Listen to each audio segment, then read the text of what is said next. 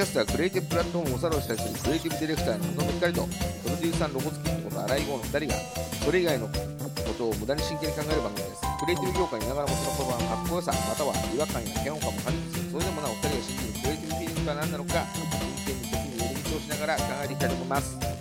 君たちはどう生きるか本日公開! 行く？行く？今日ねあそれを今その話をしたいわけじゃないんだけど今日さもう深夜？あー。12時からの回でも行こうかなと思って。あんの？あるよ。12時からの？あるあるある。うちの近くはさ9時45分そうかそうか。それ行けたら行こうううん。でいやもう12時からの回だとさもうタクシーで帰るかあの自転車で帰るしあのレンタルサイクルでさ帰るしかないのよ。で金曜日の夜だからさレンタルサイクルがもう借りづらくてさもうどこも借りられちゃって。うんうんうん。だからどうしようかね。い一なんかささすがに映画一本見てタクシーで帰るってそんな合流していいかねいやいいでしょ社長。それぐらいやってくださいよ。でもそそれはさすがに会社のお金切れないからさ、まあまあ別に切ってもいいけど。うん。まあそ切ってもいいけど。そんな合流すべきかなみたいな。こう言ってほどでもない。まあっていうような感じでうん。あの自転車に最近さここ1週間毎日自転車で帰ってんだよね。レンタルサイクルですげえいいわ。あいいよね。ハマっちゃったも俺も実はハマってて。う、うんいいよね。なんかさそれやレンタルサイクルに乗って気づいたのが電車のなんか何時に来てってそれまでに間に合うように駅に行ってっていうのがさ結構苦手だったんだなっていうのに改めて気づいた。あれ結構結構えさ自転車でさこっからどんぐらいなの？えっと30分だね。ああ絶妙だね。ははは。うんなんか一応大体のレンタルサイクルって30分で初期うん。一番最初の値段設定があってそこから会社によるんだけど、えっと、そこから超えるごとに30分以内だと、えっと、100いくらとかさ150円とかさ。言ってもそんなもんだよねだから30分じゃつかない、ああそううなんだ。ん、だからいつも1回延長みたいなところですからうん。うんうん大体300円弱かうん。そんぐらいって感じかな、ね。あうん。じゃあえ何？電車の方はちょっと安いどっちでもいいけど。まあ、電車は定期だからさ、ああだからあのーわざわざ自分でお金払って乗ってるんだけどさ、ああそういうことうん。あー。でもまあいいですよね。俺結構昔からうん。夜うろうろしてる時にうん。使ってんだけど、うんあの最近妻がさ、うん。ああの車をねうん。事故って話しました、あれからさまずさ車あの買ってないんだけど、うん。まあこの間ようやくあのちょっと安い中古車見つけて、うん。あとちょっとで届くんだけど、うん。足がないっつって。うん。で家に自転車あるんだけど、うん。あの電動チャリンコと、うん。あとボロボロのなんか折りたたみのやつ、うん。折りたたみのやつが機能しないから、うんあの妻が電動チャリに乗って一緒に出かける時うん。で俺がシェアサイクル近くで借りてさうん。一緒に行ったりとかしてた、うんうん。そしたらさ向こうがさ興味深げにさほ何それみたいな感じで私もやりたいです向こうも登録して。ううん。2人でそのシェアサイクル借りてうん。出かけたりとか、うん。結構いいよねみたいな。うちでもね、あの今その熱い感じだった、うん。あとね家の近くに返すとこあるんだけど、うん。そこで返してたらうん。それをじーっと見てたおじいちゃんが。うんつかつかつかってきてさ、君は一体何してるんだっつって、うん。なんかどっかからね、うん。持ってきてここに自転車を止めてる。うん。そういうやからをずっと見てるけど、うん。一体何なんだっつって、うん。でからやっぱシェアサイクルっつって、うん。いろんなとこにあるんだと。うん。どこで借りてうん。どこで返しても OK ってうん。いう説明をしたの。うん。お金はどうやって払うんだうん。で俺はそれ自転車返してさ、うん。家に帰ってご飯の用意したいんだけど、うん。返してくんなくて。あそうなんだ。もう根掘り葉掘り、うん。どういう仕組みなんだっつって、うん。でアプリ見せてこうやれば簡単に借りるっつって、うん。で決済はどうなってると。うん。で、まあ、例えば携帯代と一緒に払うことも可能だし、うん。ペイペイでも大丈夫。うん。もういいじゃん。うん。解放してくれって思ってたの、したらねお前これぼったくられるぞって。ほう。そんな話してくんの？そうそう、電子の世界で。なそうない。絶対その例えば乗ってね300円分しか乗ってないのに、うん。3000円請求されてもお前分かんないだろって言われて。うん。分かる。うん。大丈夫だっうん。ていうふうな話を一通りしてう、ん。で僕の住んでるところは、うん。駅から徒歩20 2分ぐ22、3分なのよ。あ結構あんだ。ちょっと遠いでしょ。うん。でね、駅からうん。その公園まで、なんとなく5分ぐらいあるの。うん。で、駅の近くに、こその公園っていうのは自転車が置いてある？自転車が置いてある公園。園で、俺は別に駅に行くためにはその自転車使わないっていうか、うん。なんだけど、うん。で、駅の近くに止めれるところを、うん。徒歩、まあ、駅から3分ぐらい、うん。とマイナス8分ぐらい。うん。なんだけどその人がうん。これ駅までこれ乗ってったら便利だなって言い出して。うん。いやでも前後ちょっと歩かないですか？みたいな。うん。バッチリじゃないじゃないですか、うん。みたいなどこ住んでるんですか？そう俺と同じぐらいのとこ住んでじゃあちょっと不便じゃないですか？みたいな。ずいぶん話すね。話すのよ。うん。でもうんもういいかなって思ってたら、うん。ヒューって別のやつがさうん。自転車返しに来てるし、そしたら「おい!」っつってうんちょっと離れたとこから、うん。一緒に見ようって言い出して。はあ。で一緒に見てて、うん。あれでどうやってんだ？あれで正常して返すんです、うん。俺アプリ操作してるでしょ、うん。あれで完了ですと。うん。でもいい加減にしろと思って、あの僕じゃあちょっと帰るんだようん。言ったらうん帰る方向同じだから一緒に帰るんですへえ。で一緒に帰る途中に、うんお前はなんだっつって自転車持ってないのかっつって、うん。いや持ってるけど、うん。あの1台しかないからうん。妻とシェアしたりとかして、うん。たまにこれ使ってるんだっつったら、うちあの自転車がいっぱい余ってるから1台持ってけって言い出して。へえ。じゃあなんで今までずっと俺の話をそんな興味深げに駅まで行くのに便利だとか、うん。その自転車余ってるじじいがうん。何なんだよと思って、うん。えっと思って聞いたら、なんかね新宿にうん。なんか物件持ってたんって家よ。おおですごい話の転がり方してくんね。はあ。そうで新宿のうん。あのなんか物件持ってて、うん。要はそこは駅からちょっと20分ぐらい離れてる。うん。でいつも行く場所じゃない。のうん。だから自転車を新宿駅にさいつも止めとくわけにいかない、うん。でもちょっとそこから歩いてくるのは遠いから、うん。新宿駅でシェアサイクル乗ってうん。その物件に行ってうん。帰ってきたらもしかしたら便利って。なるほど。それ便利ですと、うんーでそこに落ち着くまでうん。45分ぐらい。はめっちゃ長くてうわみたいな。でお前今まで何何し何する途中だったの？みたいな。いやもう俺ご飯家に帰ってご飯作る途中でしたっつったら、うん。あの家庭菜園があるから、うん。野菜を持ってけっつって、うんなるほど。寂しいご老人だね 随分ね。そうそう。そんで俺そっからうん。あのもう20分ぐらい。うん。そのおじいちゃんにはでうん。野菜の説明とか受けて全然帰んなくて、うん。ちょっと自転車返してくるねって言ってたのに1時間以上帰ってこないからどうしたのって言われそってかそっか。うん、まあそれぐらいうん。あのうちの近くでもうん。シェアサイクル熱いっていう、そこに全然繋がっていく感じはしなかったけど。そのじじいが何なんだっていうところに興味がいっちゃったけど。あそう近所の、うん。まあ、物件ちょっと持ってる、うん。ちょっとあのプチリタイヤみたいなね、うん。セミリタイヤっていうのか、うん。してるあのおじいちゃんね、うん。あの悪い人です。じじいって言っちゃったけど全然悪い人じゃなです。ないるほど。まあ実際使ってみないと、うん。意外と何が便利であこういうのは不都合なんだなっていうのが見えない部分もあるんだけどね。あの不都合なんかある？例えばそのさっき言ってた新宿でこうやってその物件のところ、うん。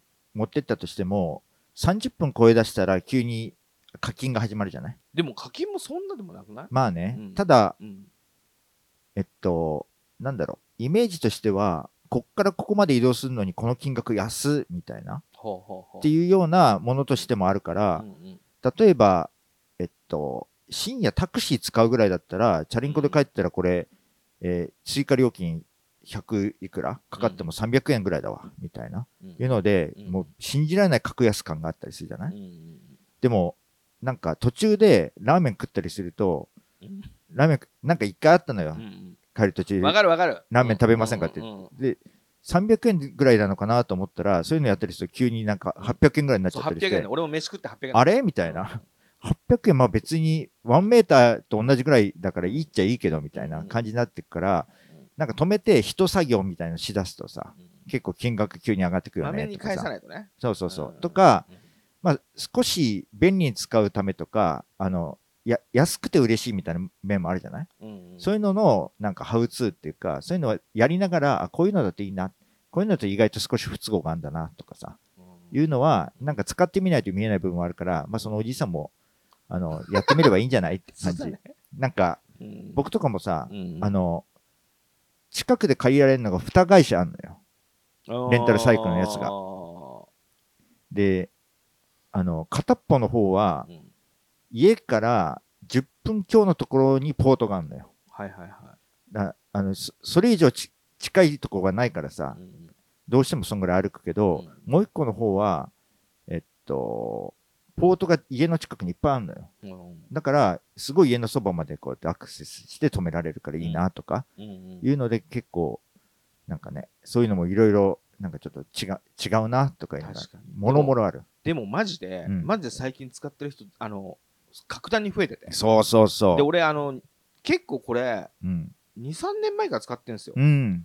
であのーなんでこんなに最近みんなが使ってるって力説できるかっていうと、うん。あのねうちの周りにポートがいっぱいあるの、うん。湘南サイクル、うん。で湘南サイクルは、うん。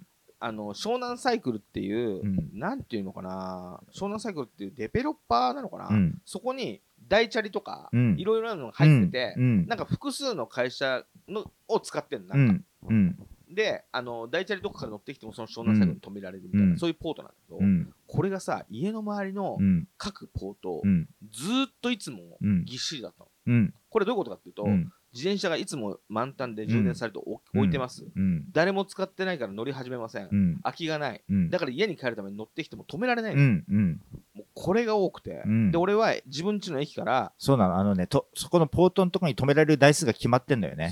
でそれで止められないと近くの別のところに止めに行かなくちゃいけないっていうのが結構面倒くさかったりするんだよね。だから結局俺は結構離れたところから自転車で20キロぐらい離れたところからうん。家に帰りたい。うん。タクシー乗るとすげえ金かかる。んで、うん。それ自転車こぐじゃん、うん。そうすると調べると家の近くにないから、うん。そうすると二駅隣のうん。藤沢駅は結構栄えてるから、使う人が多いのはい。はい。使う人が多いってことは乗ってどっか行っちゃうからうん。空いてるじゃんだから俺は藤沢駅に止めて、うん。タクシーで帰るっていう。う、ん。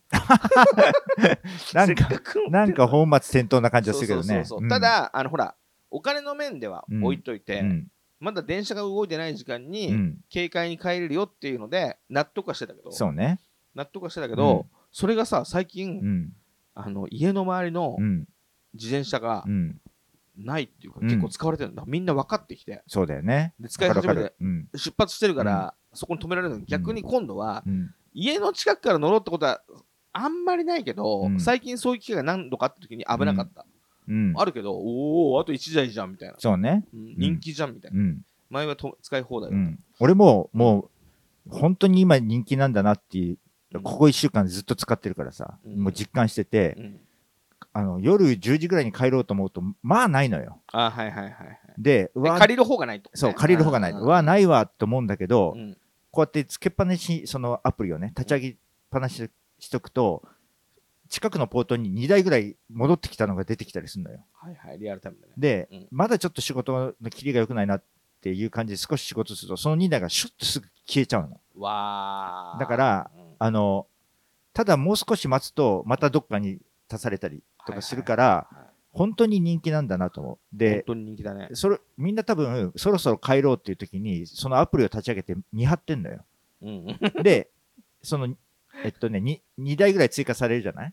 そうすると、みんなね、それを、えっと、予約すんの。予約するでよね、い行って、使ってない人に説明すると、行ってからかあのア、アプリで借りるっていうよりは、事前に予約するからう、んうんあの、ああ、ここに、えっと、自転車があるみたいな、ポートのところの残り台数みたいなものがアプリで表示されるんだけど、うんうん歩いて行ったら、あ、なかったっていうことがないように、事前に30分以内に着けば大丈夫って感じで予約できるっていうのがあるから、はいはいはい。みんな現れた瞬間にパッと予約するんだよね。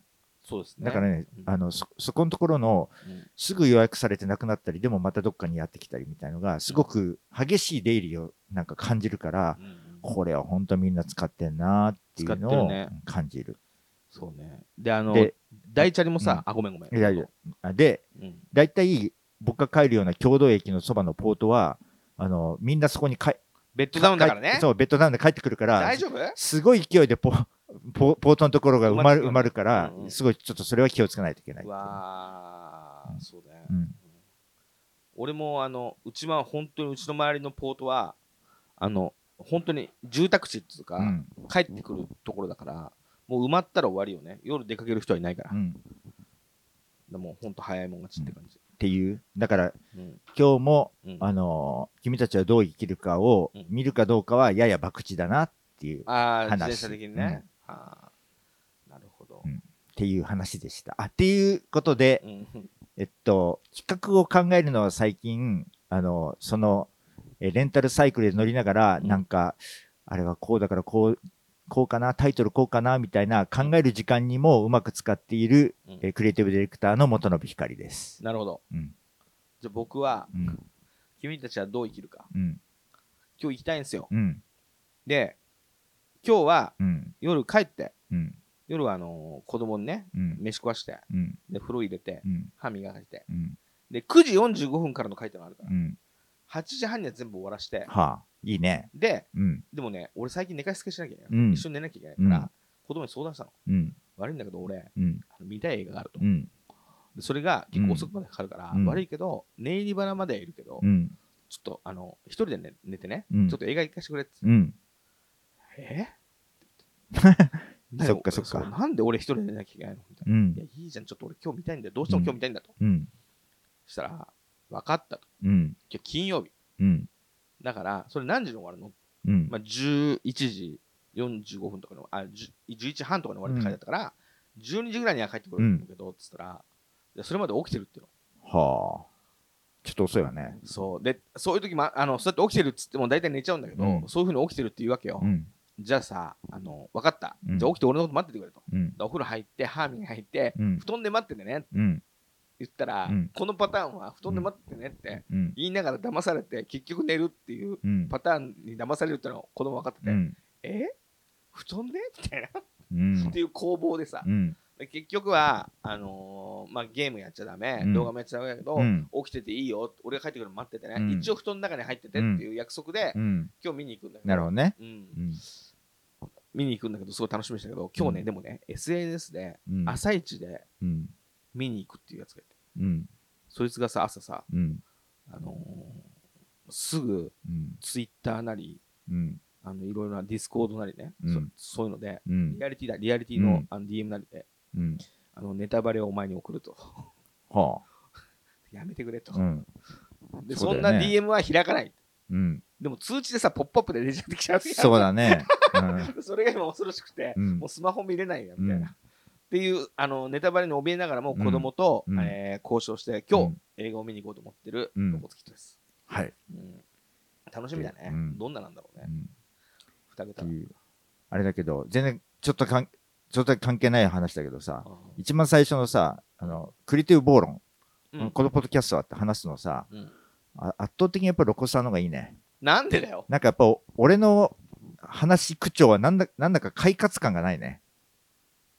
快活感。快活感、始まる感がないね。やっぱりなんかただのナレーションというか読むだけでも、うんいい感じの人と良くない感じの人がいるんだなっていうのが分かった。人間、人間性？あの、にキャラ？はあ、とかそういうんじゃないの？まあ、まあいやいや、でも、うんなんだろう。ただ話すだけでも、うんいい感じで耳に入ってくる言葉、あのうん、声質の人っていうかな。なんか、まあ、人間のキャラなのかな？人とさ、会ってさ、うん。うんウェイって言ったことあります？ある。ああるつい最近ある。ある、うんえーじゃあ、あの、パリピだ。それさ、なうん全然関係ない方に話が転んでくな。うんあの、何かっていうと、うんえっと、この前なんか、図録作るのにさ、甥っ子をアルバイトで雇ったって言ったじゃないはいはいはい？で、あの、全然こういうような業界とか全く知らないじゃない？はいはい。だから、こういう業界はパリピっていうような、あの、ことを騙そうと思って、そのカメラマンの多田さんに会った瞬間に、おい、えいって腕でこうやってやって、多田さんも、な、何やるんだこの人と思って。で、こ、俺らクリエイターの人間はこういうような挨拶だからって言ったら、すごい聞いた顔してて、嘘嘘っていうので、おい、びっくりするような冗談言うな。おい、おいってあーやったやった。びっくりするような冗談言うな。うんいや、なんかさ、あのー俺が前からやってるさ、うんリアリティってやつあるじゃん。うん。あれだとほら、なんだろうな、美少女アバターみたいなのでやってるから、うんどっちかっていうと、そんなパリピっていうか、陰キャって言われるような人たちがさ、うん。割と多いの、ユーザーに。うん。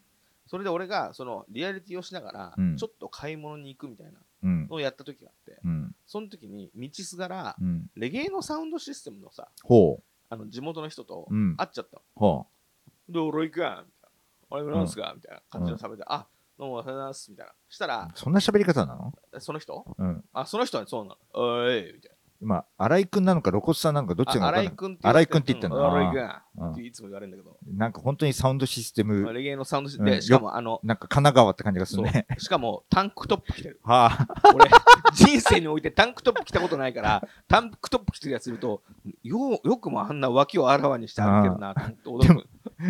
今サウンドシステムっぽいね。それ全部でしょで、その人が、犬飼ってたの。は俺、俺、あの、近所なんだけど、犬飼ってるの知んなくて、あ。うん。え犬飼ってんすか？みたいな、うんえ。ちょっと触らせてくださいよっつったら、うんちょっと怯えた目だから、うん。でこんななってるから、うん。その犬に、うんウェイって話しかけたの。うん。そしたらさ、その間中配信してて、コメント欄見てなかったんだけど、うん。あ、さっき露骨さんがリアリティで配信してたのね。配信しながらたまたま道で会ったから、ちょっとそれポケットに入れてうん。配信したまんまその人、うん。レスレゲエのサウンドシステムの人と喋って、う子犬にうんちょっと触ってウェイと話しかけて、うん。でその後子犬がちょっと遊ぶような仕草見せたから、うん。俺もうつあのちょっと伏せして、はあ一緒にワンワンって言ってたら、うん。向こうが切れ散らかしてめっちゃ吠えられるみたいな一幕やってで、うん。またまたまたねみたいな感じで、うん。そのサウンドシステムの人と別れてさ、うん。コメント欄見たらうん。そしたらこの人ウェイって言ったみたいはあ。なだから、うん。ま、マジでウェイっていう人いるんだみたいな感じになってて、うん。あなるほどみたいうん。なで確かにうん。あの俺もちょっと陰キャみたいなのにどっちがどっちの擬態かわかんないけどうん。クラブっぽいとこ行くとさ、うん。クラブっぽい様子にさ擬態するっつうかみんなと混ざって、うん。ヒップホップ挨拶的なことすることもあるし、うん。かといっていつもいつもそういう b ボーイじゃないじゃん、うん。だけどレゲエのサウンドシスの人と会うと、うん。自然にウェイとか言ってたりとか、うん。そういう擬態したんだけどそのウェイにうん。リアリティの人たち怯えてて、うん。この人パリピなんだけどみたいな。感じで、怯えててで、うん。それをなんかすごく今ウェイって言ったみたいうん。な感じのをうん悪いことみたいな感じになって。で俺もちょっと後ろめたかったんですよ。うん。俺ウェイって言ったみたいな。うん。でちょっと反省したみたいな。まあ反省はしなくていいけど。ど、うん、でも元信さんもそういうの言わないもんね普段ね。言わないけど、うん。まあさっきみたいに冗談まあ冗談だよね。うん。冗談でやるから。俺俺も全然言わないけど、うん。あの自然うにん。子犬にうん。ウェイが出たなと思って、うん。自分でも意外だった、うん。ちょっと神奈川で神奈川出ちゃったなみたいなそうね。か神奈川間だね。神奈川出ちゃったなみたいなんでなんでもいいんだけどさ。うん。なんでなでもだからそういうんじゃない？その神奈川感があるからこのポッドキャストはみたいな。しょあのえ、そういうこと？う、ん、うん。FM 湘南みたいな。なんかそういう感じじゃない？ちまあ、違うわ。違うの、まあ、に人間の、うん、まあ、軽さじゃない、か快活さと？快活さって言ってくれたらね結構いいけどか軽軽みじゃないの、まあそそうとも言えるし。うん、まああのなんだろう。たただカンペを読んでも、うん。いい感じで聞こえる芸人とそうじゃない芸人がいるみたいなこの前なんかで言っててさ。ほあやっぱりそんなんあんだと思って。それ芸人じゃないですか。芸 人芸人じゃなくてもさ。おーたただああ。かカンペ読んでるだけじゃない。クリエイティブ暴論このポッドキャストみたいな。それでもなんか入ってくる人とそうじゃない人がいるな。言葉としてとか。耳心地の良さとか。うん。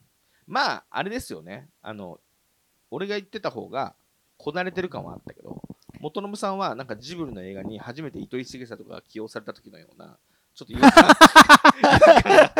あれ？アニメでこういうなんか普通の人間の声みたいなのするのみたいなさ。それもまた随分いいように言ってくれてるわ。だからそういうのがあって別に悪くないんじゃないですか、まあそろそろ本編いきますか。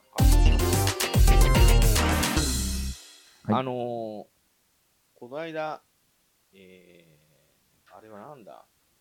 長男が大学を辞めたがってるみたいうな、ん。お悩み的なさうん。お便りいただいたじゃん。うん。メール。あれを受けてさまた他の人がさうん。お悩み相談っていうかう、ん。まあお悩み相談なんだろうけどうん。あの長文 DM をいただいたんですよ。ほうほそれを聞いて、ううん。2人にねぜひ意見をっていううん。ことなんですよ、うん。それを聞いてもらってそれをちょっと今日2人で話しちゃおうかなって感じなんだけど、さいね。読みます、うん。えーこの人はマイマイさんからのね、うん。マイマイさんからの,、うん。あのお便り。小学生の頃から東京に憧れていました。うん。ティーンの頃は岡崎京子先生の東京ガールズブラボーに共感してういました、ん。地元に馴染めなかった私は高校卒業してすぐ上京。うん。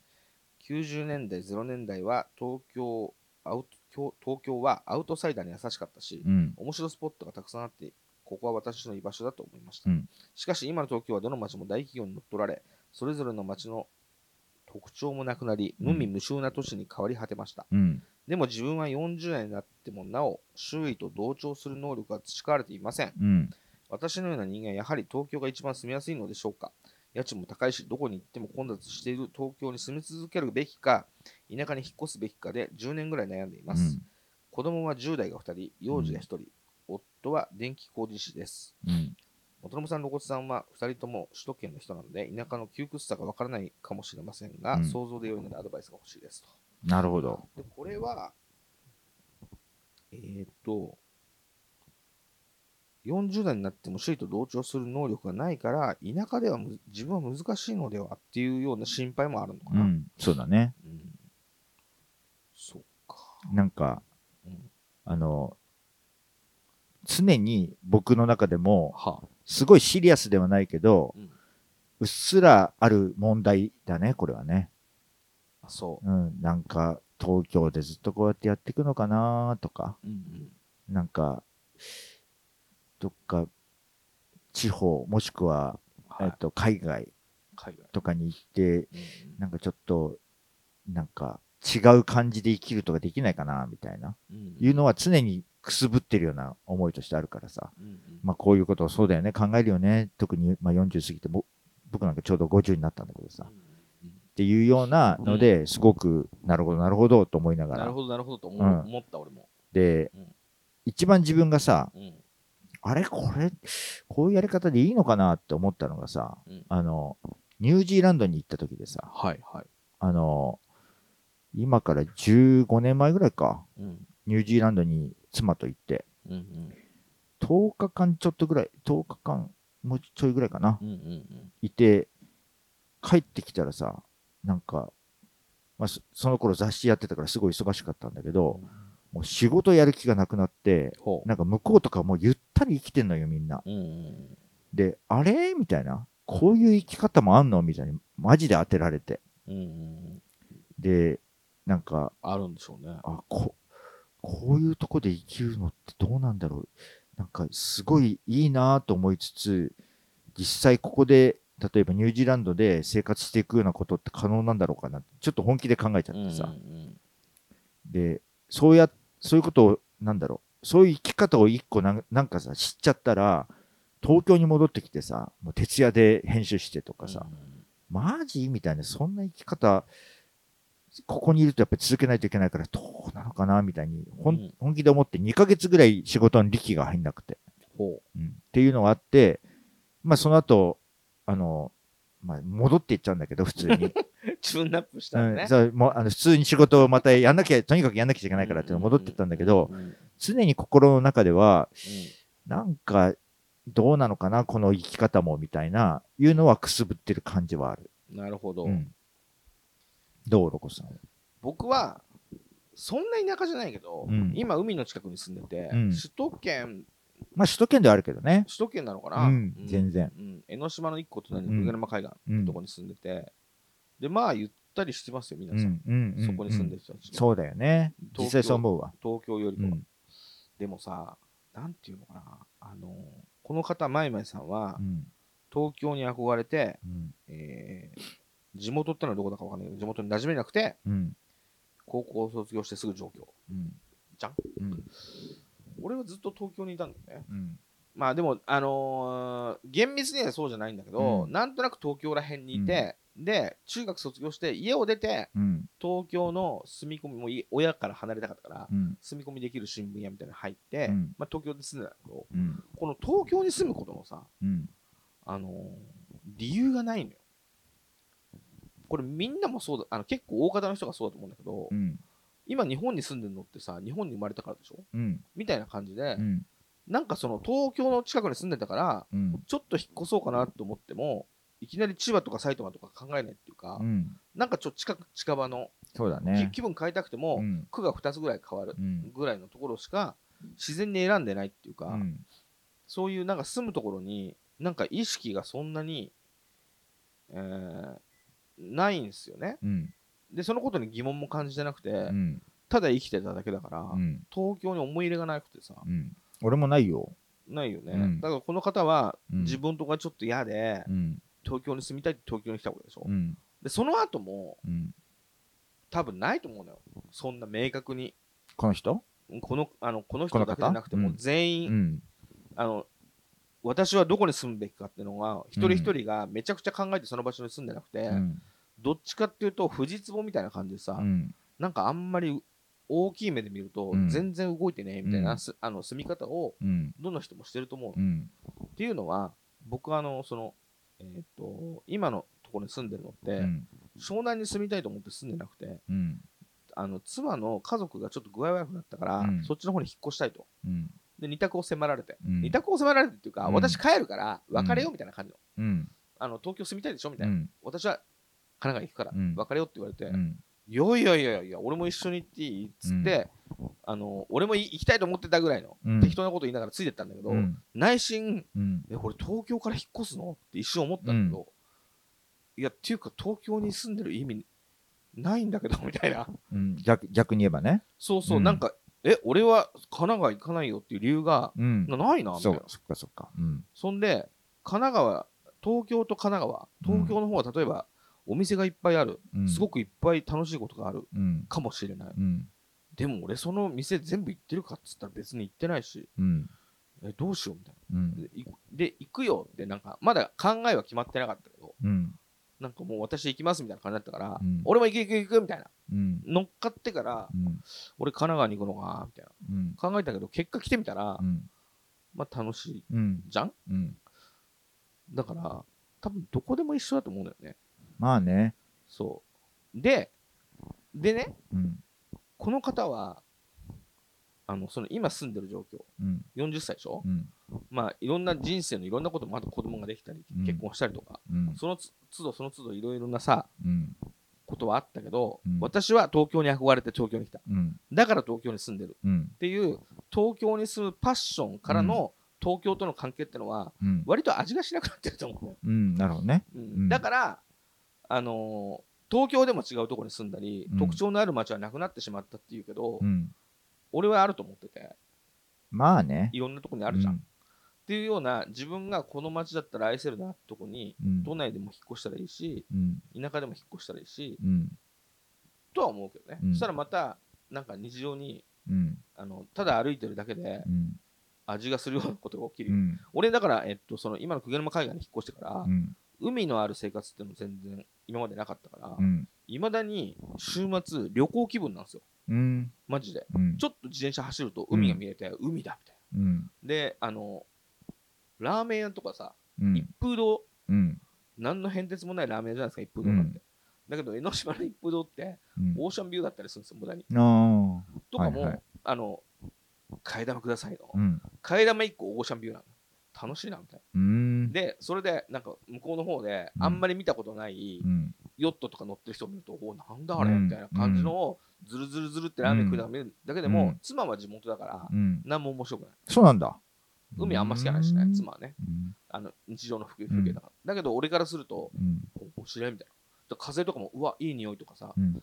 もう10年以上住んでるけど、うん。まだあの観光気分だし。いまだにまだストレンジャー感覚あるのね。いやめちゃくちゃあるよ、うん。でそれは多分うーん。それその場所自体がそういうようなうん。ものをなんて感じさせる場所なんだと思うよ。いやこれがだからさこれがあの、うん、これなんて言ったらいいかわかんないけど、うん。大僕多分湘南行く前にうん。大阪ハマったんですよ。うん。大阪の人たちにうん。大阪の面白いものをいっぱい教えてもらって、うん。なんか東京と大阪って違うなみたいな。うん。東京はさっき言ったようななんか買い付かされてこううん。なんつうかさ、同じようなもの、うん。どこ行っても一緒みたいに見える、うん。それなのに大阪はどこ行っても個性的で、うん。いろんな路地の先っちょうにん。面白いものがあって、はい超楽しいんだけど、うん。こんなやばいところこんな美味しいものがあるってみんなが教えてくれて、うん。こう面白いなっうん。て思って。うん。でこういうところに住みたいな。だから俺は大阪に住みたいって一生思ってたんだけど、うん。まあ妻と知り合って神奈川行くことってなった時にうん。大阪でさこんな面白いところがあったあんな面白いことがあったみたいな例をなんか知ってるから、うん。なんかそういうやつがうん。現れると分かるようになった、あれ？これ？みたいな。ちょっと変わった店入りにくいけどうん。入ったら面白いかもしれないと思ったら面白くてうん。そこにローカルなさなんか人のコミュニティがあったりとか、うん。でそれが神奈川は分かりやすかったんだけど、うん。都内にもあるんだよ。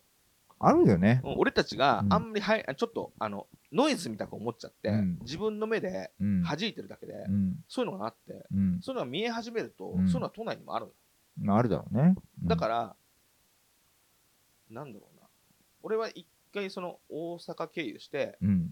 湘南でそういうなんかよくわからないうん。カフェとかにうん。そこの周辺の人たちが集まってうん。世界には届かないけど独自のコミュニティがあったりとかして、うん。なんか面白いなこの人たちうん。みたいな人たちのなんかちっちゃいコミュニティと少しずつ触れることで、うん。あ別に東京にもこれあったわみたいな感じで、うん。今東京のそういうの再発見できてる気持ちは、下北のあのあそこの周りとかもうん。同じようなムードっていうかさ、なんかその人みたいうん。なだから田舎に引っ越してもいいし、うん。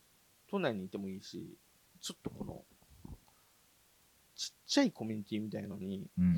なんか触れる視線の切り替え、視点の切り替えみたいなのができたら、うん。どこ行っても楽しいんじゃないかなと思うけどね。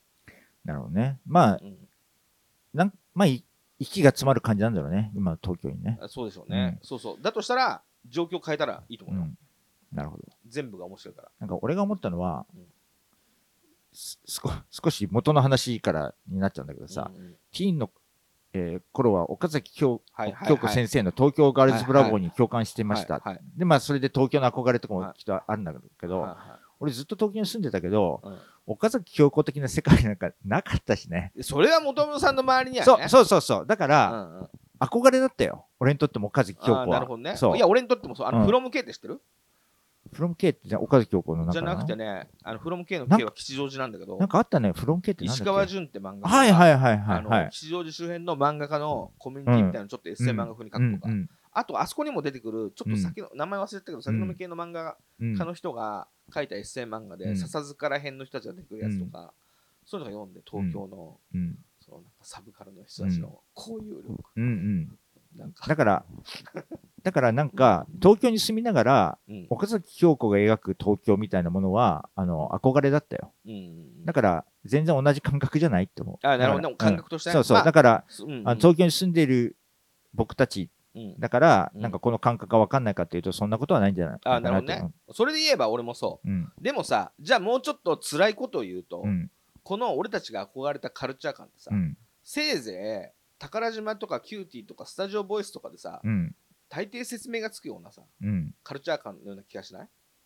その、ままあね。うん。で、そういうのがうん、俺は一番かっこいいと思ってたの。うん90年代、10年代。確かに。うん。若いから。うん。だけどさ、それ以外のことってのがあるのよ。うん。うん。もちろんもちろで、俺たちもう大人だから。それだけじゃない、90年代のそればっかりじゃなくて、てかもう、も、もはやそこに対する憧れとか、うんなんかそういうものがいいなっていう気持ちはなくなって、もっともっとロローカルな、うんあの、そうそう。あの元信さんがさ、南新宿のさ、あそこのほら、なんか変わったカレー屋があってとか、このパン屋が美味しいんだみたいなのってさ、うん。都心のことではあるけど、ローカルなことじゃん。そう、すごく、すごくローカル。うん一店舗のなんか変わった人がいてって話じゃん。うん。それって大阪でも、うんやっぱ湘南でも、うん都内でもそうで、うんそういう、なんていうのかな、トップダウンじゃないけど、うん。スタジオボイスみたいなのがあって、ここに載ってるカルチャーみたいなのが、うん東京のやばいカルチャーですみたいなのを、うん俺たち若い頃は、あ、うんそうなんだみたいな。うんリミックスとかに買ってる音楽が一番ナウいんだみたいな、うん。みたいなうん感じに思ってたけど、うん。そういう人たちが行くお店が、なんか、行けてる店なんだとかね。とかね、うんそういうふうに思ってたけど、そうじゃなくて、なんか友達が、例えばカフェ始めた、そのうんカフェ行ったら、うん。よく知らないやつがちょっと変わった音楽かけてて、うん。で、まあ、リミックスに乗ってる人みたくバキバキじゃないけど、この人も随分変わった趣味してるな、うん。いいねとか、うん。そういうのの方が、次のなんかカルチャーのさ、うん。なんかになったりする気もするし、うん。そういう方向に、あだからもう、なんつうのな、例えば音楽一つでも、うん。まあ、そのカルチャー、その時のね、うんカルチャー的なのが、当時だったら例えばフィッシュマンズとか、うん。そういうのの、うん。今のやつをさ、うんアップデートして俺たちが聞くかっていうとさ、別に聞かないじゃん。うん。かといって昔のものをそのまますげえ聞き続けるかってさ、それもフェードアウトしてるじゃん。うん。そこら辺全部がさ、もうさ、俺たちにとってさ、うん。なんかそんなにさ、あの、惰性で付き合ってるカルチャー的な、自分たちのどっかの基本にはなってるかもしれないけど、うん今めちゃめちゃなんかそこでさ、頑張んなくていい場所っていう、っそうね。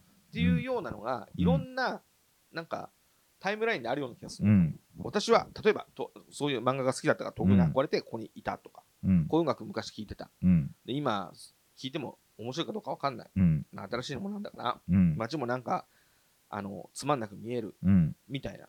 だこのタイムラインじゃないところからうん。始まれば、うんもう一回何かに盛り上がるかもしうん。なんかさ、自分が東京のそういうローカルなもの楽しいなとか思う、より、より思うきっかけがあってさ。えっと、3、4年前、うんなんか上海での仕事がすごい多かったのよ。はいはいはいはい。なんか近いな。近い ?3、4年前。うんと、そうね。えっと、で、しなんか上海に 4, 4回、5回ぐらい行って、うんうんうん、で、時に10日間ぐらい居続けるみたいな感じで、うんすごい僕はなんかその仕事で上海楽しめるだろうなって楽しみにして行ったのよ。うんうんそしたらさ、上海はうん。もうやっぱ中国政府がもうとにかくちゃんとした都会にするんだっていうので、屋台を全部ね、もうなくして、うんうん。あのそういうの全部もう追い出してうんう、ん。で、えっとね、本当にい1キロごととか1.5キロごとに、えっと、ああいうのなんて言うんだ？あのショッピングモールーショッピングモールが点在してるのよ、本当に。それが5番の梅のようにショッピングモールが並んでうてうん、うん。で、えっと、歩いて違う隣町に行っても、同じようなショッピングモールがあり続けるだけみたいな感じなの、へえ、すごいね。ちょっと。うん。まあ、その中でもさ、うん。高速道路の下でさ、なんか、太極拳みたいなのやってる、そういうコミュニティとかあったりはするんだけど、見てると。うん。まあ、パッと観光客がすぐたどり着ける場所じゃない、ね、そうそうそう。だで、なんかローカルな美味しいもの食べたいんだけどうん。って上海の人に聞いたら、もう数年前にそういうの全部なくなってしまったってうん言って、ショッピングモールで、なんか、いいおあのあの噂のうんお店ができたとかさ、っていうのでみんな楽しんでる感じでさ、うん。ああ、なんか、ささすがに、うん。まあ、それでも、あの、面白い、えー美術館とか、うんなんとか行ったりはして、それなりに楽しかったり、まあ、もしかすると郊外に、もうちょっと郊外に行けばそういう店もあるのかもしれない。うんでも、さすがにたどり着けなくて、あ、なんか、やっぱり、なんか街のノイズとも言えるようないろんなものを取っ払って、うん。路面店とかも基本的になくしてぐらいの勢いでやると、これはなんか楽しくなくなっちゃうんだな、街としてっていうのは思って。うん。そう思うと、うん。東京は全然楽しいなと思って。まだね。うん。うんだからなんか、ローカルなそういうお店とか、うんそういうのになんか目がより行くようになってさ。だから、東京は比較的そういうのはまだ残ってる方だし、うん。あと、例えば、ちょっと前にも話したけど、海外の人が東京に来た時に、うんあの、し上海みたいなショッピングモールしかなかったらどこで案内したらいいのかなって困っちゃうけど、例えば、上海シャオツー、上海シャオツーってあるじゃん、新宿の。あの、路地の中入ってくるとか多分楽しいんじゃないかなとかさ。有楽町のガード下で食べるとかまだ楽しいんじゃないかなとか、そうじゃなくても、自分の家の近くのあの喫茶店とかあと、えーまだそんなに見見つかってないって言い方が正しいのかわかんないけど、うん。見つかってない町中華、今町中華発見が流行ってるからさ、まあね。うん。うん。っていうとこに連れてったりとかいうので、うんうん。なんかローカルな楽しさとかコミュニティとか、うんうん。まだあるなとか、あるよね。うん、いうようなうんうん。感覚、まあ、なんだろうな。あんまり、だから、なんだっけ、えっと、し、渋谷のさ、なんかどっかを再開発するみたいな話でみんなはいはいすごくはいはい。反対してるじゃない？ああ。あの、そうだね。あの、えっと、台湾料理の名店の、ああ、霊境境か。霊境があたりもなんかなくなっちゃうんじゃないかとかさ、もう、もう、もう無理っぽいよね。まあ、俺、海外の人が東京に来た時に楽しいとかなんだかっていう意味で、ローカルの感じは俺は残したいとかいいよとはすごい思うけ。ど。霊境俺、小学校の時から言ってますよ、あそこえ、そうなんだ。お父さんがいつも連れてくるカエルの足が食えるぞっつって。うまいよね、霊境。あの、しじみの炒め物あるじゃないですかう。ん、あれ俺、小学校の時から食って。あ、ほんと？うんへえ。だから俺、大人になって、自分一人で行って結構感動したもあ、そっかそっか。うん俺、霊境の、ん。うんあの、春巻き？春巻きか。を、あの、し、舌がさ、あの、やけどいつもするんだけどさ、もうあの、トロットロの春巻きを食べるのが、中がさ、トロットロで、外がカリッカリのさ、あの、春巻きとか、あと、腸詰めか。腸詰め。腸詰め食べながらさビール飲むともう最高だよね。あ、もうマジでう失われてほしくないわ。そうですね。うん。あの、なんだっけ、富ヶ谷？富ヶ谷っうん。ていう、ありますよね。渋谷とさ、新宿の間ぐらい。うん。あそこに、霊境の2号違あるう店舗あるよねあるある。うん。あっちでも食えるっちゃ食えるけど、建物の雰囲気とかね。そうだね。ああそこもまあいい感じではあるけど。ちまき。ちまき？うまいんちまき？ですよ。ちまきうまいんですよ。そうね。うんなくなってほしくないですけどね。なんか、うん。まあそういうようなうん。楽しさはまだ東京に住んでて感じるかな。だから、でもね、あの、なんだっけ。人付き合いが苦手っぽいよね。でも、付き合わなくていいんだけど、俺だ俺たちだって別に付き合ってないんだよ。超苦手だよ。うん。そう。だけど、だからその、うん。その、田舎が窮屈。で、うん。田舎の話だ。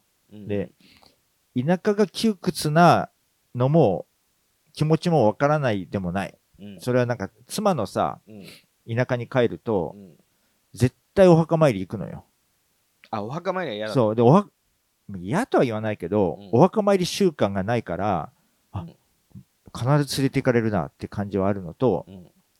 あの、まあか帰ってきたからには顔出せいっていうのもあるのかもしれないけど、そのご先祖様に。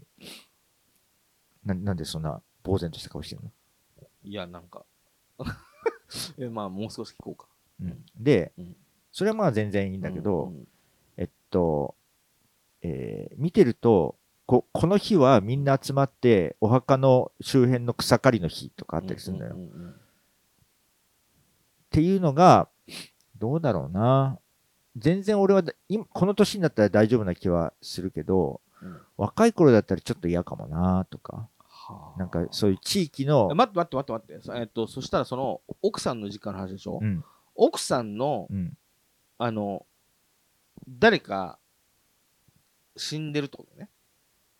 おお奥さんのおばあちゃんとか、おばあちゃん、うん、それはさ別にさそんな重いことじゃないってことだな？あんまり。ん？あんまり重いことじゃないってことだな、重いことじゃない、うん、だからまあこれなんて言ったらいいか分かんないけどおうちはうん、えっと妻の実家のし実家だったとこもうないけど、うん妻の実家だったところの近くに住んでる、うん、で妻には弟がいるうん、でお父さんとお母さうん。んもう亡くなってる、うん、でおじいちゃんとおばあちゃんも亡くなってる。うん、だから妻と弟くんしかいない。うん、だこの妻と弟くんの2人の墓参りってのはうん、本当になんつうか本当にしたい墓参りなの。うん、それに何月何日墓参り？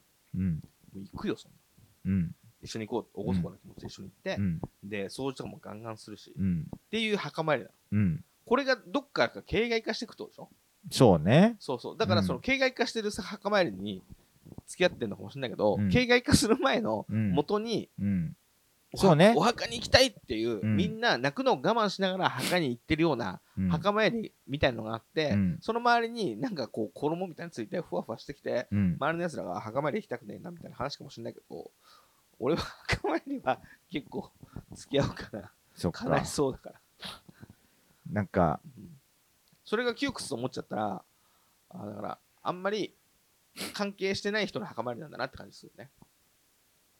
そうね、まあ、関係ないのと、うん。それ以前に、うん。あの、墓参りみたいなものに対すうる、ん。なんか、かん、いや俺だってそうだよ俺だって墓参り全然行きたくないし、うん。墓参りなんて意味ないぐらい思ってたけど、うん、お父さんとお母さんが死んでさ超悲しんでる人がうん、そういう日になってじゃあ墓参り行こうかっつったら行こう行こう行こうっつっていいお花買おうぜみたいな、そうね。そう、もちろんそういうのはね、うんでも、例えば、そうね、そういうのは、ね、俺ないよあの習慣全然、うん。だ例えば、ん。うちのお墓とかさう、んあのー福島にあるのよ。全然そばじゃない。え何？それは元信さんの墓？そうそうそう。元信家の墓。うん。で、まあ、直近で一番最後に入ったのは、うんうん。えっと、うちの父方のおじいちゃん、おおばあちゃん、うん。まあ、別々亡くなってるけど、まあ、この二人とかはさ、もうわ、もう大喧嘩して、若い頃に別居してう、ん。で、さ死ぬまで会わないようにしてたけど、おじいちゃんがし死んだから残りのお金をおばあちゃんがもらって、うん。それで老後のなんか足しにするかと思いきや、海外旅行とか行っちゃって使い込んじゃってたみたいな。使い込むっていうか、まあ使い使っちゃってみたいな感じで、で、とかう、んなんか、そんな二人が一緒の墓に入ってる場所うんに対して、なんじゃこりゃっていう気持ちになっちゃうんだよね。でもそれは別にそういう感じなんでしょ？そういう感じ？うん。だから別に悲しくないってことでしょ？全然。で、いいじゃん、それは。うん。だから、だからってことじゃないの？自分の親が、うん俺ね、自分の両親あんま好きじゃないのよ。だかうん。ら自分の両親が死んでも、うん。まあ、ちょっとは、ああ、死んだかと思うかもしれないけど、泣いて、うん。毎年墓参りは絶対行くぞっていうふうに俺は思わない。うん。うん。だけど妻はお母さん大好きでさ、うん。お母さんが死んだ後もう1年ぐらいもう立ち直れぐらい大好きなお友達みたいうん。な関係だったの。うん。だから死んだことが悲しくて、うん。せめて墓参りしたいみたいな気持ちがうんおそらくあって、うん。そういうのがあるっぽいよね。うん。お奥さんどう？奥さんがお父さんお母さん死んだら落ち込むかな？落ち込むと思そしたらさ、うん。それの奥さんが墓参り行きたいって言った時にう。うん。え何それ俺行かなきゃいけないの？みたいななる。それはなんない。でしょ、うん。そう。だから俺習慣のあるなしじゃないよ。習慣は俺もないもん。ただその墓参りに本当に俺も一緒に参りたいって思う気持ちがあるかないか 俺の感覚だうと、ん。田舎の方が、うんあの習慣性は高い気がする。あだから形骸化されたやつがでしょ？う、んまあ、形骸化っていうとあれだ、まあそうね。うん形骸化、習慣化。本当には墓に行って、うんその個人のことを考えながら泣きたい気持ちなのを我慢するみたいなのがしたいわけじゃなさそうってことだよね。そうね。それは俺もそうだよ。うん。うん。っていうようなうん土地柄でそういうものとか、うんうんまあ、習慣化されたものがとか、うんあと地域でのなんか共同体としてこれを一緒にやろうとか、はいはいお祭りとかさ、はいはい。お祭りとかも絶対あるのよ。あるね。で、えっと、お街を練る練り歩く、のの端っこに、うん。えっと、ううちの妻の実家があるのよ。端っこは、そこのところで一回休みを取って、ご飯を振る舞わなきゃいけないみたいなのがい。へえ。最もう年取ったからなのかなんかここ数年は別のところになったっぽいけどそんな毎年同じ映画振る舞うの？そ嫌だね。うとか、うんみたいなうんなんか地域の決まりなのかあ、そんなとこ引っ越してないなんな。とかいうようなうん。もしくは詳しいことは知らないけどその妻の実家のところがそれなりにお金持っているおお家だったりするからそういうのなのかもしれないし、ちょっとそこら辺は分かんないけどうん毎年毎年振る舞ってた朝、へー朝はあの早くへえ。でやだ。残ったご飯がいっぱいあったりするからそういうのを食べたりしてさうたへーうちでねはあ。大体その時期に、お祭りの時にた、そのお祭りを見たいから僕もその妻の実家に帰ったりすることも多くてさ、ほそうすると残ったご飯とかさ、はあ。揚げ物とかいっぱい食べたりし、まあまあ、それでその家の人たちはいいならいいけど、途中からちょっと入り込みにくいね。あなたの家ちょっとね、引っ越してきて一番端っこなんで、あのお祭りの時最後に来るから、うん。ちょっとお風呂待ってねって言われたら、実際、えー途中から引っ越してきた家なんじゃないかな、そこは、その町に。いじめじゃんね。お前、よそもんだけど、あの最後だからお前みんな飯振る舞えよっていうことにされでて、それがなんかもう30年ぐらい経って、伝統行事みたいになったけど、最初はなんかこう、新しく来た人を騙して、最後のやつで飯食わしてもらうみたいな、そういう嘘の習慣だったじゃん。でもほら、その町はそういうもんだからとか、そういうのがいっぱいあるじゃない。まあね。だからそういうものうが、ん時に息苦しく感じることはあるかもな、まあね。とは思う。だから、そういう意味で言えばうん、東京なんてう、んえっと、マンションとかだとさ、隣の家がどういう家族構成なのかもよくわからんみたいなさ、うんそういうのざらにあるじゃない？まあだからそれ、だからそれを心配してんだよね。そうそうそうそう。うん。だから、わからないでもない。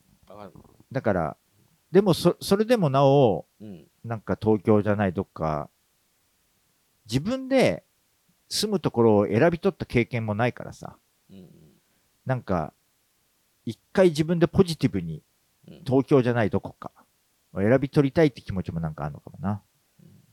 まあ、僕はぼその2僕もつしかうんハマったことないから、あれだけど、大阪とか、うん。あと海の近くとかはう、ん。みんなオープンだから、うん。なんか入りやすいんじゃない？うん。だって首都圏だって言うけど、う俺んちの周り、一戸建てばっかりだけど、うん。向こう三軒両隣じゃないけど、うん。結構みんな挨拶しますよ。うん。なんか、あの子供とかもいて、朝おはあ子供来るときにおはようございますとか、うん。今日風強いですねとか、うん。なんか情報交換あったりとかして、近所のお母さん方とうん。なんか結構話して、うん。で俺も俺でリモートでさ、家にいるじゃん。うん。だからちょっと怪しんでるとこもあるのかもしれないけど、向かいの子供がさ、あなんか、あの子供の名前のね、うん。なんとかくんパパみたいな、うん。仕事してないの？って急に言われて、うん。いや、してるし、みたいな。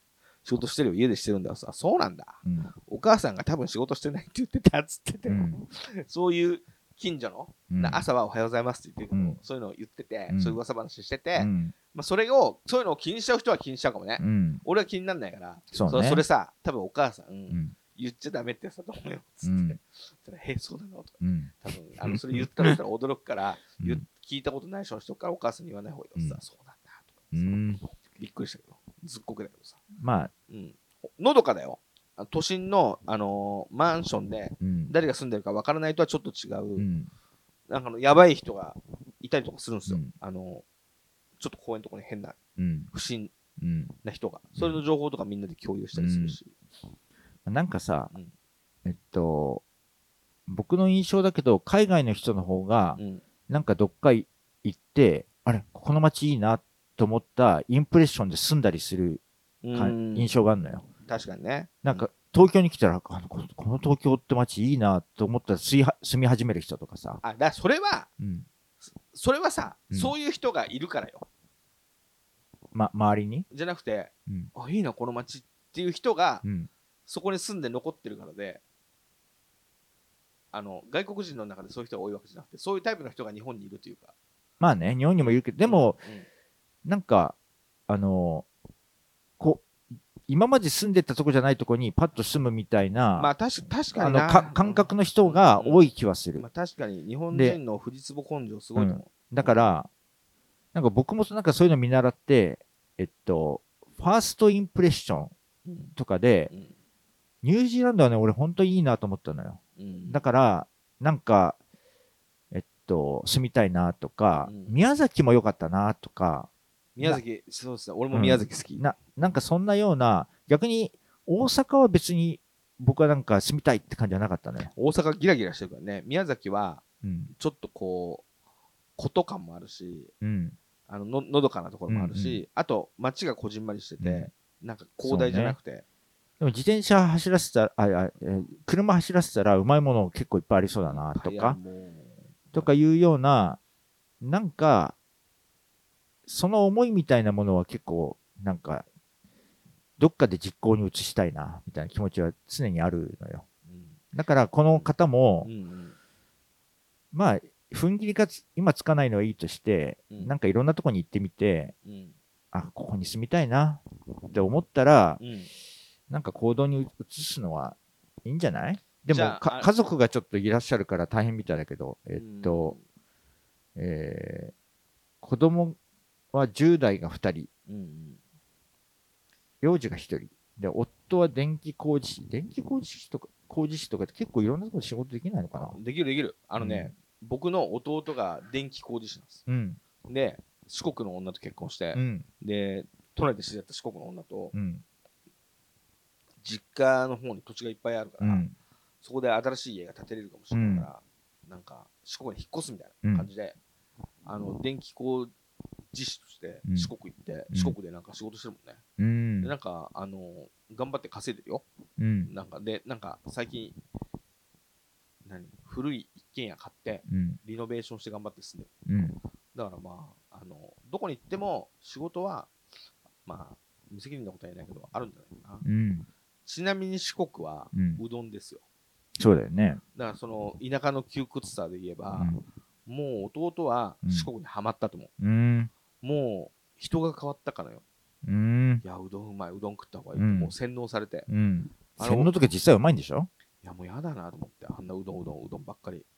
いや本当に。俺嫌だと思って、うん。四国とか絶対嫌なんだけどみたいな。全員がうどんうまいうどんうまい言ってて。そんなこともないわ。いやいやそんなことあるんだ本当。だってうどんあの四国って、うん。あの排水のお湯の量が日本一汚いんですよ、へえ。あのゆゆでうどんのはあ。水流すので、で汚いっつって、うん。でそれをうどんのお湯をあの捨てお湯をうん。なんかこす、なんつうのプロジェクトうん。があったりとか、うん。かなりうん。あとね俺が嫌だったのはあのたらいうどんうん。っ。てあるじゃん。うん。あのたらいうどんの起源みたいなので、うん。昔は新築の家にうん。引っ越すと新築,、新築じゃないね。その家に引っ越すと、うん。風呂でうん。うどん入れる。風呂,、はあ。風呂に。やだね。嫌でしょ、うん。でそれをあの一家の主から順に入りながら食う気持ち悪い。でお父さんおじいちゃんがいたらおじいちゃん食っておばあちゃん食って耐えられないわお父さん食って、うんお母さん食って、うん。のお兄ちゃん妹ぐらいの妹ぐらいでそこの風呂で風呂入りながら裸でうどん食わなきゃ嫌でしょやだね。っていう風習がもう今はないらしいけうどん。もともとそうもうでうどんうまいうどんうまいって言うから、うん俺は四国は嫌ですって弟に言ってるんですけどうん。もうあの洗脳されちゃったから弟は洗脳って言って言い方が悪いわ。いやいや本当にうどんうまいしか言わないもんそれまで全然言ってなかったのにうまいんでしょ？実まあうま際。いのかもしれないけど、うん実際、僕もなんかうどんってそんな好きじゃなかったけどうん、えっと、そういう、な、有名なやつなんだっけ？讃岐うどんってさな、讃岐うどん？うん、本本場讃岐うどんみたいなところをうん。神保町にあったから食食ったら、何これマジうまいんだけどと思ってびっくりはしたけど、うん。だからうまいんでしょ？まあうまいのかもしれないけどさ。うまいうまくてうまいって言ってる人を洗脳って言うとちょっとあれだかいやだってそれまで一言も言ってなかったのはもううどんうまいしか言わなくなったから。そうだ6文字しか言わなくなったうどんうまい6文字しか言わなくなったかだら新た新たな気づき？そうだね。新たな生き方？そうそう。新ただから四国に行ったらだからそうやっていろんなところに行ったらいろんな新しいカルチャーを知れると思う。そうね。あいつは四国に行って、うん。うどんというカルチャーに飲み込まれた。どこまどこまでもネガティブな何かを入れてくんだ。いやいやだから他にもいろいろなカルチャーあるからさ、うん。あでもあのいろいろあってご都合あってうん。まだまだ悩んじゃうかもしれないけど、うん。断定的にねうん。断定的にうん。あのこうしなさいみたいな従わなくてもいいけど、あの思うのはうん。もうマジで引っ越した方がいいと思うどこにでもほどこでもいい、うんちょっと今とちょっと違うところ、ん。でこれ何かっていうと別にさなんか仕事してさうん。なんかまああの主婦かうん。職業だからまあなんか日常の生活家事してさうん。ご飯食べてさうん。寝て年取って死んでいけばいいと思うのようん。だけどそれじゃつまんないってことでしょ？うん。なんかこう何がってわけじゃないけど、うん何か面白い日常に出会いたいみたいなことじゃない？今のがなんかつまんない、うん。なんかもっとなんか楽しいことがあるんじゃないかってことになんか期待してるってことじゃん、うん。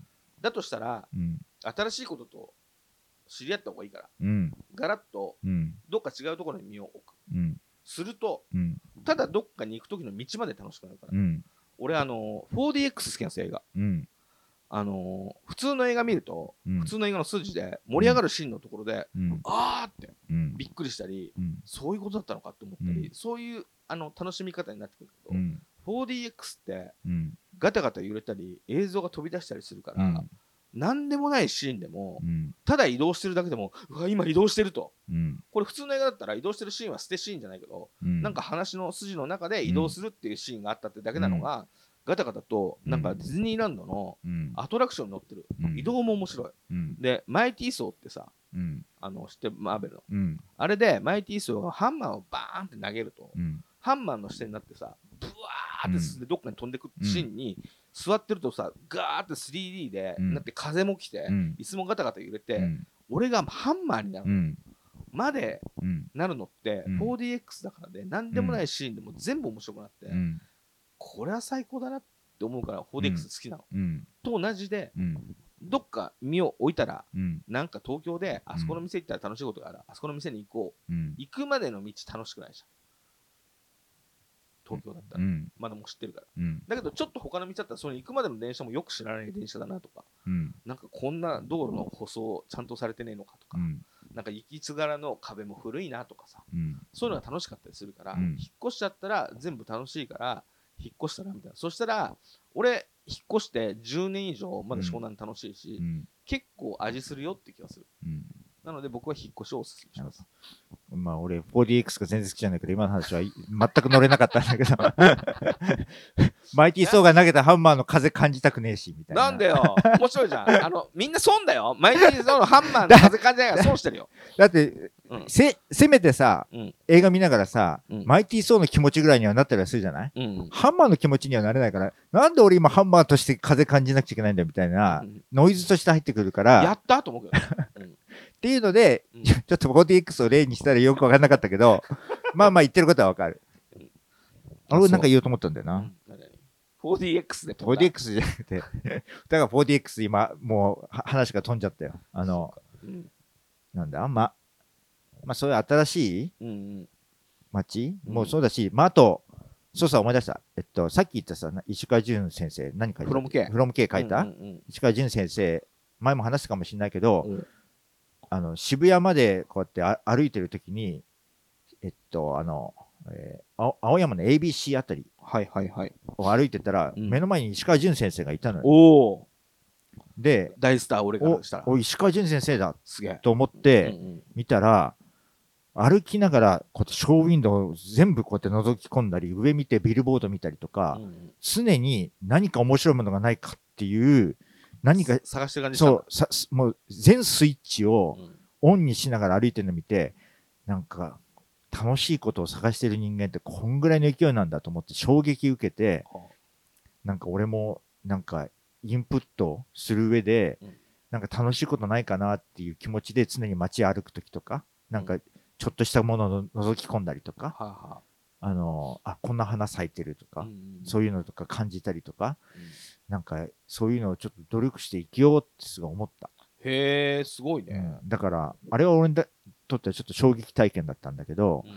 なんかそういう面白いものないかなみたいなうんうんうん気持ちは常に持ってうん街中歩いたりうんうん。なんだったりすると、まあ、そんなに捨てた街ではない気もする東京は。まあね、うん、そう。だけど、が、頑張んなきゃいけないからな。でそそのスイッチがうん入りづらいっていうことであれば引っ越してみるのはありなんじゃない？うん。と思う。そうだね。う。ん、まあ東京ガールズブラボーみたいな、うんうん。なんかああいう憧れの楽しさみたいなものはもうなかなかないかもね。年齢のせいなのか東京っていう街になのか。うん。かそうじゃない？何か。なんだろうね、あの東京ガールズブラボーみたいな、うん。ちょっとなんか、ヒリヒリしてるところもありながら、みたいな、ととんとんがりっつうかさ、ああいうのは、だから、あるとしたら、うん。あの東横キッズたちとかの間にあるよね。あんのかな？なんかその分かんない。あのうんもう時代、時代で、うん。時代とともにただヒリヒリしてるだけっていう空気感がう、ん。をかっこいいと思うのか、うん。魅力的と思うのか分かんないけど、うん。そういう青春時代では我々もうないから、うん。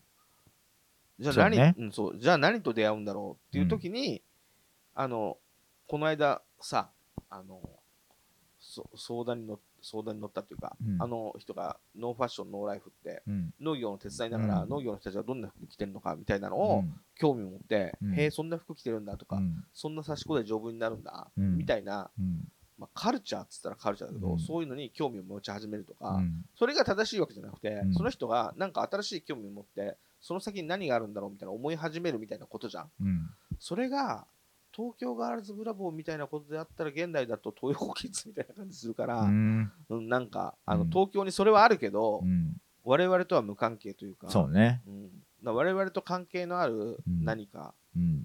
を探さないとうん。いけないよね難しいね、うん僕はこの方も子供いるからだけどスタンスは違うかどうかわかんないけど、うん僕は子供がいるからうん今子供が成長するに従って、うん。次どういうことに出会うだろうみたいなのをあんまり先回りせずうん。でも自分だったらこうしたかったな、うんみたいなのの設備を用意しとくみたいなのに割とハマりながら、うんその途中で自分が取りこぼしたものを、うんあこういうものがあったかうん。みたいなのを感じ直すみたいなのうん。で全然前に進めるところはあるんだけど、うん。まあ退屈してないというかうん。嫌気させてないというかうん。だけど今つまんねえなってもし思っちゃってるんだったら面白い毎日になってくれたらいいですよね。子供はなれるよ。あの、うんぼ僕なんかは、ひ引っ越しに対して何の心の抵抗もない子供だったからうん、うん小学校6年の2学期っていうすごい中途半端な時期に引っ越したけど、あの、引っ越した先は悪かった。うんうん日照府は結構、今思ってもすごく嫌いな街だけど、はいはいはいいい街に引っ越せばいい、いいんじゃない？そうだね。全然うんうん。じゃあ、引っ越してもらえますか、そうだね。うんあの楽しい街にだね。どっちかじゃない東京って街で楽し楽しさを感じるような努力うんとか、なんかないかなみたいな、うんいうスイッチを入れてこうやってやってみるか、うん東京って街ではもうスイッチ入んねえわと思ったら引っ越す。そそうね、うんあの、俺は、さっきも言ったけど、東京まだあるから、うん。ただ他見ると、もう一回味するよみたいなうん感じはする。うん。なんか今だと、なんかそのノイズとしてうん自分の目が見ないように見ないようにしちゃってるような気がするから、うん。なんか他を見るといいんじゃないか。うんじゃあまあ、とりあえず引っ越してもらいましょうよ。うん僕も嫌になったらもうニュージーランド行くわ。マッドアバカム様への次物。このコーナーは弊社マスコットマッドアバカム様に音楽、映画、漫画、小説その他諸々いいなと思った作品やそれ以外を紹介し、捧げて貢ぎつつ、元の露骨で情報情報交換するコーナーです。はい。はい。どうする？俺、うん、俺から言う？どっちでもいいよ。じゃあ僕から言おうかな。うん。えっ、とね、えー今日は、えー7月14日ですが、えー7月7日うん。は七夕そうだね。ということで、うん。なんか、いつ、いつからそんなことになったんだろうって感じなんだけど、うん。短冊 CD の日っていう、7月7日は。ほで、短冊 CD だけの DJ イベントやってる人がいたりう。、はあ。なんかそういう、ちゅ何、レコーダーでフェアをやったり、うんみ。たいな。で、インディーでね、うん。短冊 CD をリリースするっていうさ、うん。人がさ、うん。いるわけよ。うん。へーみたいな。うん。そんな中で、7月7日に発売された、はあ。あのー俺がちょっとね、欲しいなと思ってる短冊 CD があって、うん。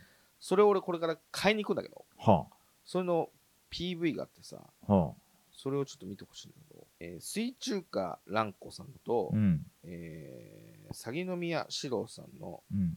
2人の曲でうん「ちゃうちゃうしちゃう恋学部」っていうね、うん。曲。これの短冊の CD が7月7日にリリースされたみたいなんでうん。これを僕はちょっと今日買いに行きたいと思うんですけど今日はこれは。新譜なの？新譜だけどそういう短冊 CD ってことはそうそうそう。7インチ8インチ8インチだだから8センチ CD をうん短冊だ8インチうん8センチ CD を、ちゃうちゃうしちゃう恋学部。まあ、ワンコーラスでも聞いてください。想像と違う始まり方だったわ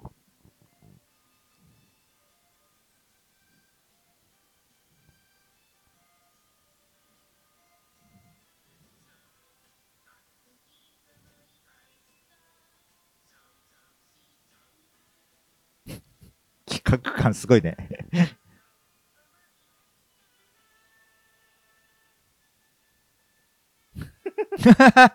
で、これを、なんだろうね、これさ、うん。どう思った？どう、どう思ったってこれ？これジャスラックも登録しないだろうから、このまま流しちゃうからさ。何の何の何よって感じがするけどね。そうそう、何の何の何だか分かんないでしょ？うんうんで、これが、まあ、サウンドもちょっとチープじゃん。そうね。演歌として、うんあんまりあの演歌として、演歌ムード歌謡としてうんリッチなサウンドプロダクションじゃないでしょ、そうだね。なんかちょっと打ち込みというか、うん。これなんていうかインディーロックシーンからうん。派生して出てるリリースなのそうなんだ。だから、まあなんか、ド歌謡の人たちじゃないのよ、うん、なんかそういうようなうんアンダーグラウンド感は感じた。だけど企画感すごいって言ってたけど、うんかといって、うんなんかのなんかき面白企画みたいなのでなんかやったっていうか、うんなんか自主的になんかやってるだから企画としてもちょっとうん。ザ企画の人たちじゃないのようん。このどこにも何にもなんか急に現れた感じがうん。なんかすごくて、うん七夕の日って言ってうん。だそのなんか緩くさうん。なんかその織姫と彦星なんか知らないけどうん。そのデュエットみたいなのと七夕みたいなのも、うん。なんかすっごく薄くだけかかってる感じとか、うん。全体的に興味深くて、うんちょっと今日僕これ買ってこうと思うんで 薄い。すべてにおいて薄いうん。な。なだけど薄いんだけど曲良くて、うん。ニューウェーブなんだよね。ニューウェーブニューウェーブムード歌謡なんですよ、まあうね。ん。うん。であの80年代の演歌って実はうん。結構こうシーケンサーが活躍してるうん。変な曲とか多いから、そういうのと実は裏で一致したりとかするんだけど、うん。だからね単に薄いってわけじゃないんだけど、うん。ちょっと七夕との引っ掛け方はちょっと薄いベールだったなっていう感じがするんですけど、なんかさ、こういう歌謡曲みたいなものうん。だけどう、んなんか、指揮者っていうかさ、はい。あれ、石の卓球でさも評価してたみたいなので、町あかりって人いたじゃない？ああはいはいはいはいはいはなああいうような、本当の意味での、うんあの、三丁目の夕日感ある人ね、そうね、うんうん。ああいうような、なんだろう、あの、エッジのあるうん、詰め込み方じゃないよね、そういう歌謡曲。でもあのエッジはこっちの方がバキバまあ、キにまあ、そっ効いてますよかそっか。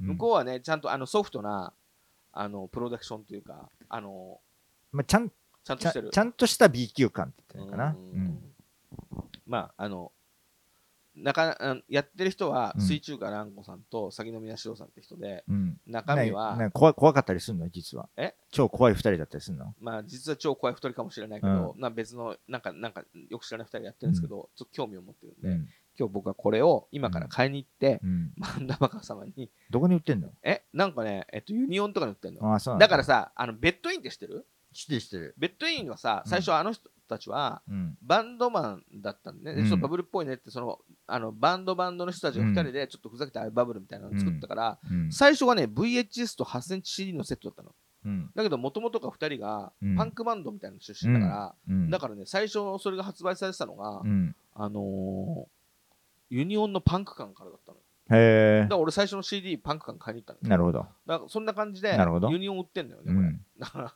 うん。そのユニオン行くユニオンかみたいな、うんで昨日か一昨日にうん。渋谷の HMV でうんインストアライブしたらしい、うーん。なるほどちょっと。い行きたかったけど行けなかったけど、うんまあなので今日はこの CD を買って、えーっと水中えっとね東京うん。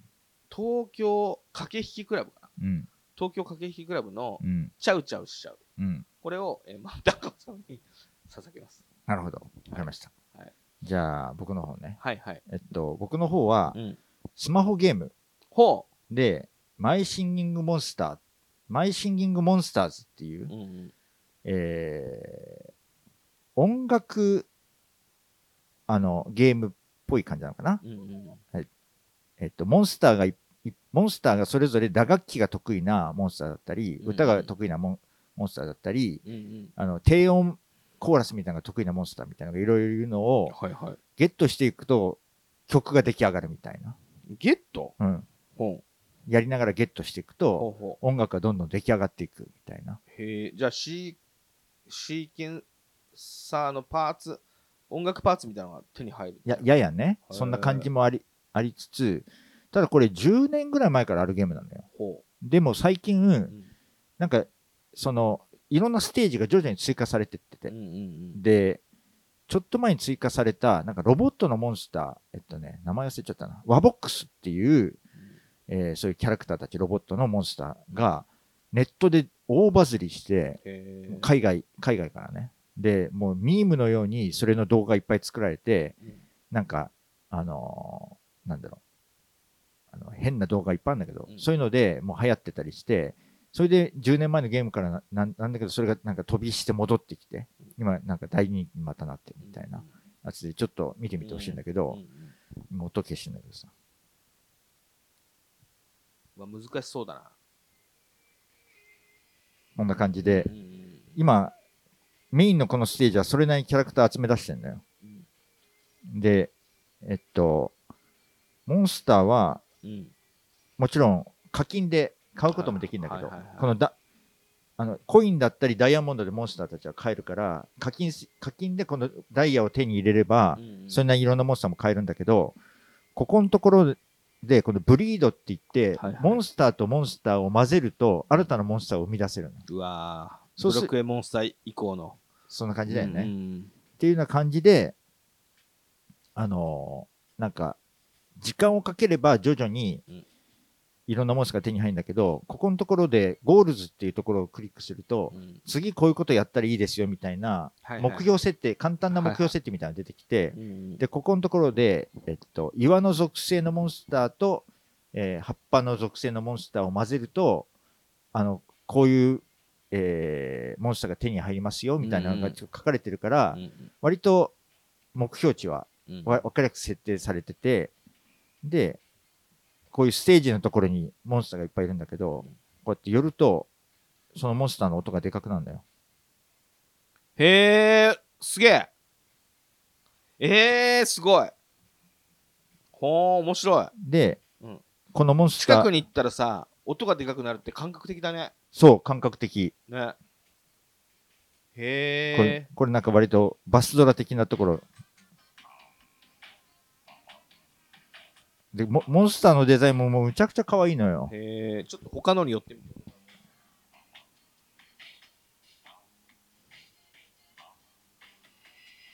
今こう、まあ、こいつが歌ってないからあれなんだけど。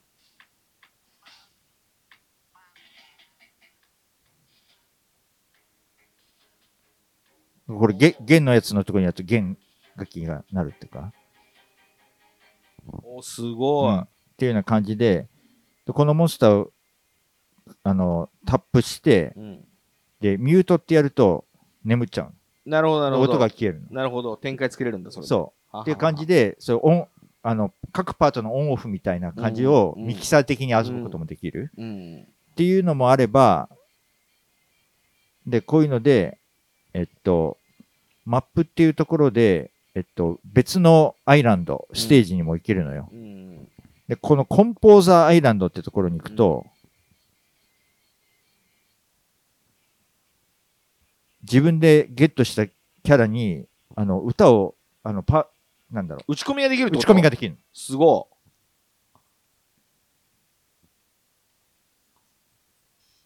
で、こういう感じで、この割とパーカッションパートのやつとかは、あの、4小節4小節みたいなところで、こいつだけ4小節はみ出させたら、今みたいなパーカッションソロみたいなのができるっていう。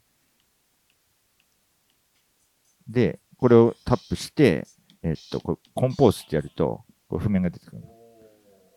で、こうやってやると、あの、プレビューみたいな感じで、プレビューっていうか、プレ演奏って言ってたかなあれね、五線譜、あの、リズム。五線譜そうそう、リズム五線譜みたいなので、あのー、なんだあれ、マリオペイントの打ち込みにこれ近いね。そうなんだ。マリオペイントの打ち込みに近い。っていう感じで、うん自分でコンポーズして、うんうん。で、キャラをゲットして、自分の好きな、そういう曲を作れるみたいな。これはやりたいね。ってっていうので、子供が今、なんかね、その YouTube でそれを知って、なんか夢中になって、一緒にやり始めたら、僕も夢中になって。っていうようなところで、これはいで、いですね。でまあ、まあ、課金しやすいようになってんのよ。うん。あの、妻との約束であんまり課金しないっていうの 奥さん厳しいからね。ので始めたんだけど、あの、期間限定ですごいユニークなデザインのモンスターが出てきたりすうんるのよ。うんで、それは、例えば、あの、1000円でなんかちょっとコインとかいっぱい買って買えたりする。うんで、それをゲットすると、そのキャラは、割となんだその後コインみたいなのを稼いでくれたりするのよ。はいはいはい。だからレアだけど、その後の稼ぎもいいからいいかみたいな感じでうんやったりとか。なんか子供も買ってあげるの？子供、子供には欲しいって言われたら、今、妻には内緒でちょっと課金して、ねうん、買ったりして。かわいそうだよな、自分でばっかりさ。同じゲームやって自分ばっかり課金してたらさ。そうだ、うんだから、あの、えっと、これお、お父さんが特別、これちょっとこのダイヤ買ってあげるから、このキャラゲットしようぜ、とか言って、やって、もうなんか普通におもちゃ買うのと同じ感覚で課金して、だから、こういうゲームやる上で、うんもうおもちゃ買うのと同じ感覚でお金出しちゃうんだなっていうのも分かった。そうねあんまり俺ゲームや今までやってこなかったからさ。あ、なるほど。うんはいはいはい。だから、もう現実世界と一緒だねっていう。一緒ですねうん。まあ、このゲームは楽しいわ。いや、面白そうう。ん。なんか、打ち込みしたい、俺も。キャラクターのデザインも可愛いし。で、ええあのその作った曲共有できないの？わかんない。できるかもしれない。えで、もうな、流行りのものは何でも取り入れてるから、あの最近さ、音ゲーでキャラとキャラがバトルするみたいなのが、レインボーフレンズっていうところから派生して出てきたりするんだけどさ、うんうんそれが流行ったから、これバトルモードとかあって、この、ここのステージではキャラとキャラがさ、うんえっと、違うな。